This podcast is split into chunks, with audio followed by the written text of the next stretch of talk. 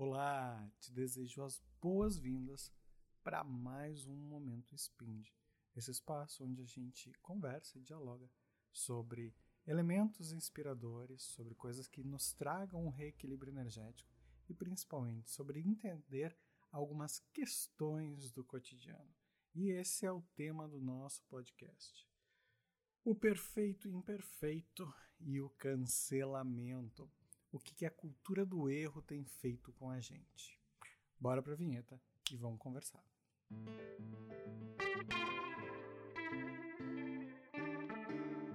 Pra evoluir, pra relaxar, momento.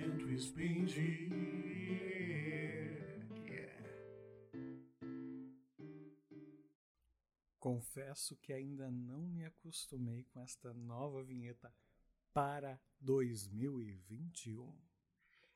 Gente, o que é que está acontecendo com a nossa sociedade?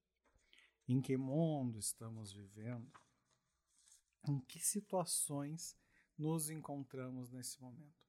A gente tem bilhares, né, para não falar zilhões de publicações saindo a todo instante na última década, tratando sobre as doenças emocionais temporais e relacionais, né? a ansiedade e a depressão, que são aspectos que trabalham com o tempo e também trabalham com o aspecto relacional com o outro. E esse outro muitas vezes é nós mesmos, né? Porque nós somos sujeitos, participamos dessa realidade, vivemos nessa realidade, sentimos nessa realidade. Tanto é que tem uma fase da nossa vida que nós achamos que as pessoas só existem em detrimento de nós, de alguma forma. Né? Você pode não se recordar desse momento da sua vida e até dizer, eu não, mas ele existiu. Né? A gente acha que uh, aquele amigo, aquele vizinho, aquele parente, ele existe enquanto ele está na nossa presença. Quando ele não está mais, ele deixou de existir. E ele vai voltar a surgir, ele não tem nenhuma outra coisa para ser feita a não ser estar no nosso mundo. Né? A gente imagina coisas assim porque a gente é, reduz o mundo né? aos nossos sentidos, de certa forma. E é justamente esses caras, né, os sentidos, que vão uh, nos dar a sensação do que é o mundo, e através deles também é que nós vamos nos perceber. E ao nos perceber, muitos de nós vamos nos colocar uh, expectativas para essa percepção. Aspectos que nós gostaríamos que fossem melhores, né? ou pelo menos a partir do ponto de vista em que temos naquele momento, que fossem melhores do que a situação atual. E aí a gente esquece que nós somos perfeitamente imperfeitos, ou seja, há um equilíbrio na nossa estrutura que vai balancear os nossos aspectos físicos e emocionais. Nosso corpo se constitui esta moto é um exemplo de balanço, de balanço e equilíbrio, talvez, né? Vamos descobrir dentro desse aspecto de entendimento. Há sempre um algo que está sendo equilibrado, né? Se eu tenho um aspecto de, de recalque, eu vou ter um aspecto uh, polarizado de, de liberação, eu vou ter elementos que muitas vezes são polarizados. Nem sempre a gente vai enxergar isso como uma polaridade, mas é um complemento, é algo que se encaixa, um entendimento de compensação. Uh, a psicanálise uh, trabalha bastante com esse tema, né, com o aspecto da compensação, e às vezes a gente esquece disso, que o nosso ser ele é perfeitamente imperfeito. Então vão ter características que vão equilibrar, vão ter aspectos que vão equilibrar e vão permitir que nós tenhamos um desempenho dentro da nossa vida né, em comunidade, também na nossa vida enquanto indivíduo e ser senciente, né, esse ser que sente, uh, também temos esse equilíbrio. E muitas vezes esse equilíbrio é entre fatores internos e fatores externos. Né? Então, uh, compensações que vêm da intelectualidade para o campo físico, que vão se alterar, tem elementos que vão se ajustar, vão se equilibrar, a gente sempre vai ter alguma coisinha que vai compensar outra. Sem isso nós não sobrevivemos, sem isso nós não somos nós. Só que quando a gente, né, tá vivendo o mundo e a gente já não aceita muito disso em nós, porque a gente quer fazer um ponto de comparação com o outro, E é aí que é importante, e vai uh, ter algumas linhas teóricas que vão nos falar sobre a questão dos, relacionamentos verticais e horizontais. E muitas vezes a gente vai se colocar numa relação horizontal com o mundo e com as pessoas que estão nesse mundo por N fatores, né? Por necessidade de, de trocas específicas, por aspectos que nós gostaríamos de construir com essas pessoas, com elementos que nós gostaríamos de ter presentes mais em ou menos em nossa vida, e a partir daí a gente vai uh, fazendo comparações com os outros, conosco, né? Muitas vezes em outras épocas, e daí muitas vezes vem esse aspecto que vai uh, trabalhar elementos de depressão e de ansiedade, esse deslocamento, né? E a partir desse deslocamento que a gente faz, muitas vezes, em comparação, a gente exige do outro um padrão muito superior ao nosso. E é aí que começa a cultura do erro zero. Porque o outro não pode errar, já que eu não me permito errar, quem é o outro para errar? Ele não sabe toda a dificuldade que eu tive, ele não sabe tudo que eu atravessei, ele não tem ideia de quem eu sou, do que é minha consciência, então como que ele vai errar comigo?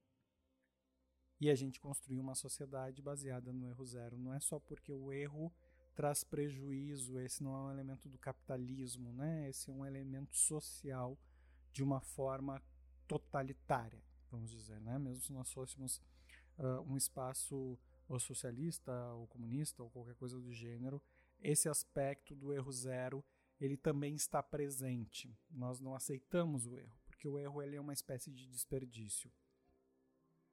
E ele é um desperdício, sim e não, porque o erro também nos permite aprender. E aqui eu não quero falar do aspecto de, de filosofia de boteco, né, que a gente diz que, ah, pelo menos sempre serve para aprender alguma coisa. Não, não é, não é isso, né? não é reduzir o erro a esse aspecto mas sim entender que há uma processualidade no erro, que uma ação levou a uma reação e, e tudo isso vai ter uma outra ação que também é uma reação e daqui a pouco para uma pessoa externa que não estava participando antes dessa corrente, né, de ações e reações, aquilo vai ser só uma primeira ação e assim a gente vai encadeando e complexificando as ações e reações do mundo.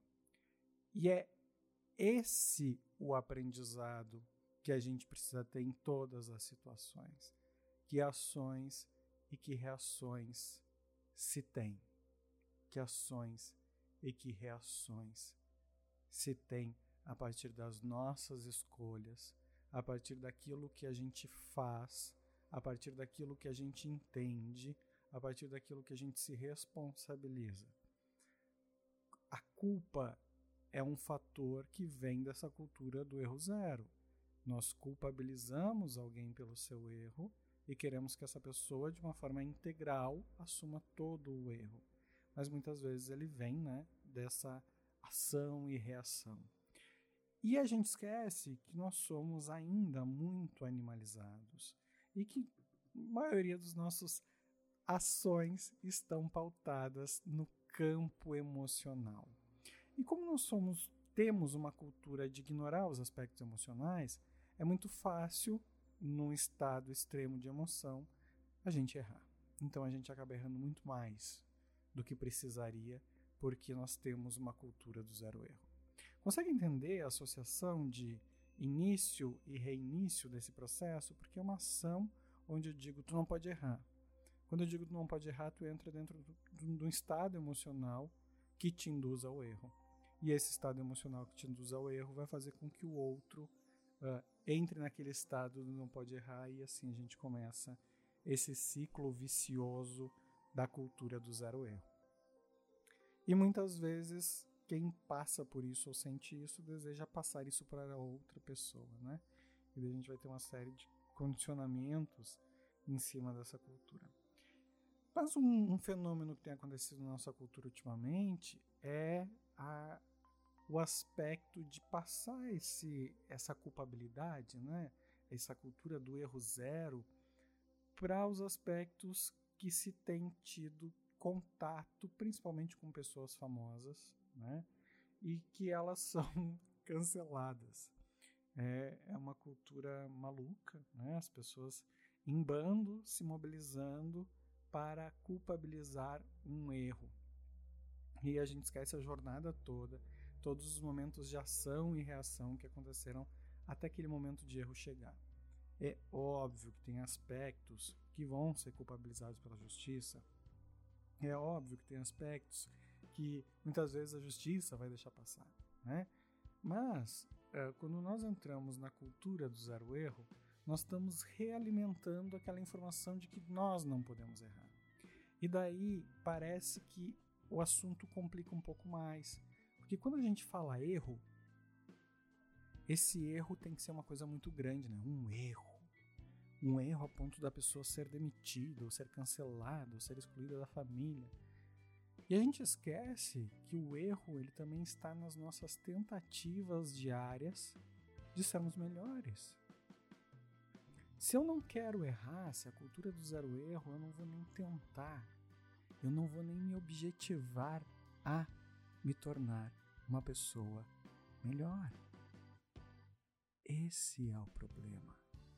Não o medo de ser cancelado, o medo de errar, não vai fazer com que a pessoa não erre. Vai fazer com que ela entre na cultura da tentativa. E muitas vezes, tendo a cultura da tentativa, ela nem tente, porque ela tem medo de errar. E daí a gente começa a ter um monte de fracassos na nossa vida, no mundo, porque nós temos medo de, em maior ou menor grau, de sermos cancelados pelos outros, ou pelo chefe, ou pelo amigo, ou pela amiga, ou pelo namorado, ou pela namorada. Nós acabamos uh, fazendo menos do que poderíamos. É claro que, e óbvio que, e entendamos que eu não estou falando de erros idiotas, né? E que muitas vezes nós cometemos conscientemente e justificamos eles pelo impulso ou pela inconsciência, quando na verdade eles eram conscientes. Não estou falando desses erros. Estou falando daqueles aquelas distrações, aqueles momentos onde a gente não liga A mais B, né? Aspectos que são erros, são aprendizados, e a gente desconhecia, e ignorava, e não sabia, e, e tá tudo bem, né? A gente precisa abraçar isso, olhar para o processo, entender a ação e reação disso e passar a agir sobre isso. Para que nós possamos reeducar a nossa energia, a gente precisa começar a eliminar a cultura do zero erro, a cultura da tentativa, vários aspectos que vão nos impedir a evolução, certo? Esse assunto começa aqui e a gente pode estender ele em várias e várias outras ocasiões, mas o meu objetivo era justamente nós iniciarmos essa conversa para que ela fique de alguma forma pipocando na sua mente e a gente possa falar ainda mais de formas de como liberar a sua ação, reeducar a sua energia e estancar a cultura da culpa, a cultura do erro e a cultura da tentativa. Te vejo no próximo episódio ou nas redes sociais. Aquele abraço.